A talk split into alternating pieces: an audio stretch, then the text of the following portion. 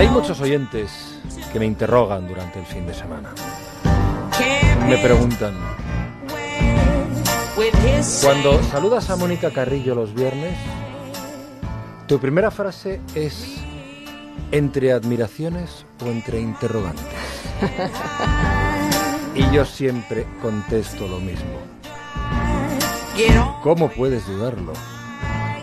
Entre admiraciones. ¿Cómo vienes hoy, Mónica? Buenos días, Lucas. Pues hoy vengo, además de ruborizada, vengo con ganas de hablar poco, fíjate. Y quizá no ¿Ah, sea sí? esa una mala idea para llevar a la práctica de vez en cuando. Y esta música que suena de fondo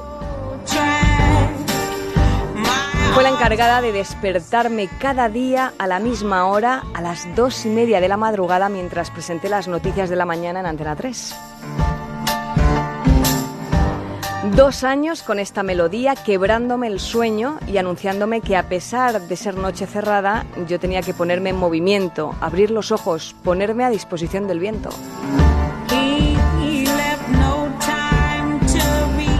Pues verán, a pesar de lo que pueda parecer, me sigue encantando esta canción. ¿Y saben por qué? Porque era un momento mío y solo mío, de recogimiento, de calles dormidas, de silencio.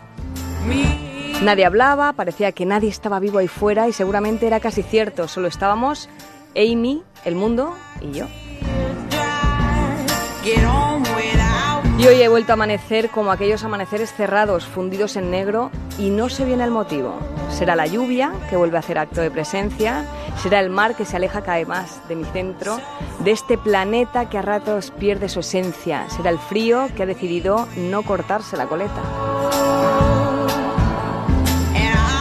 Les voy a confesar una cosa, yo que me gano la vida contando lo que ocurre, que he hecho de mi vida un acto de comunicación, que hablo más que callo, que hierro más que acierto, a veces, para no ofender, prefiero callar, prefiero no decir nada, prefiero buscar complicidad en una mirada, prefiero que me prefieran sin rechistar.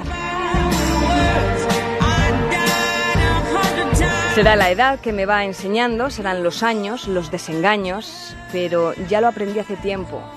Cuando uno no tiene claro lo que decir, callarse es lo que mejor puede hacer. El silencio no nos da de perder. Al contrario, deja puertas y ventanas abiertas, deja miradas sin respuesta, deja todo sobre la mesa. Así que, por hoy yo me callo y ustedes disfruten sin las palabras que volando quedan.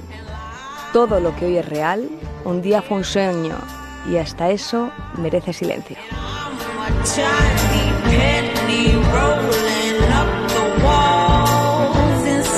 Feliz fin de fiesta, Lucas.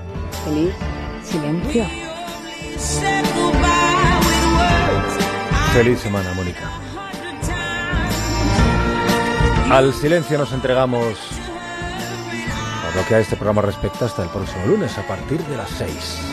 Pero con la radio, con Onda Cero dejamos, aquí seguimos, ¿eh? Y el lunes celebraremos, y cómo, el Día Internacional de la Radio.